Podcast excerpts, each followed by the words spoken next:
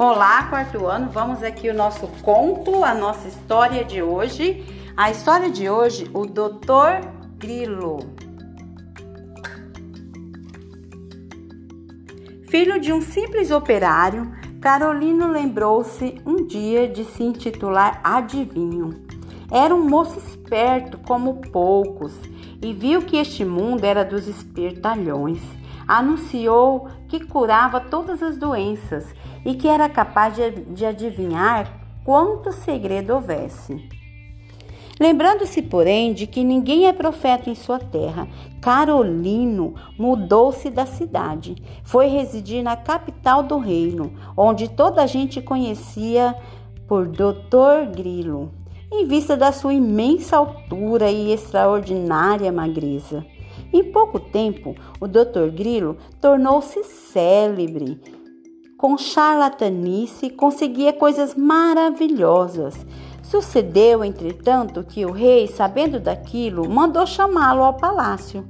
O Dr. Grilo para lá se dirigiu, tremendo de susto, sabendo que o soberano era malvado e que com ele ninguém brincava. Apresentando-lhe a mão fechada, ordenou-lhe Sua Majestade que dissesse o que era que ali estava. Vendo-se naqueles assados, o rapaz exclamou: Ah, grilo, em que, mão, em que mãos estás metido? É verdade, disse o rei, abrindo a mão. É mesmo um grilo que tenho aqui. Tempos depois, o monarca fê-lo comparecer novamente à sua presença. De que bicho é este sangue? indagou, apresentando um frasquinho.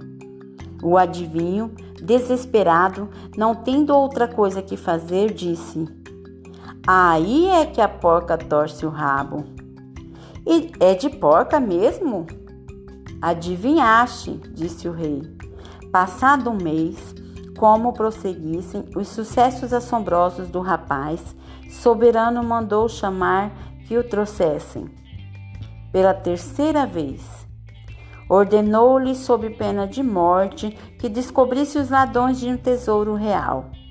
Os verdadeiros gatunos, que eram três criados do passo, receando que o doutor Grilo de fato adivinhasse, foram ter com ele e suplicaram-lhe que os não deitasse a perder.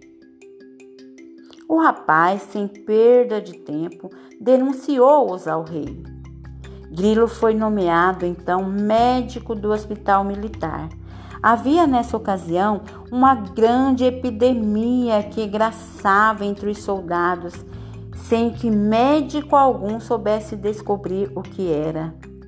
Assim que foi nomeado, o falso doutor dirigiu-se à enfermaria e declarou que, no dia seguinte, iria autopsiar todos os enfermos, mesmo vivos.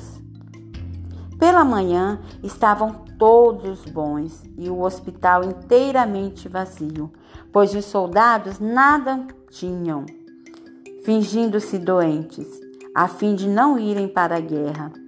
O rei, acreditando na ciência de Carolino, deu-lhe carta de nobreza e grandes riquezas.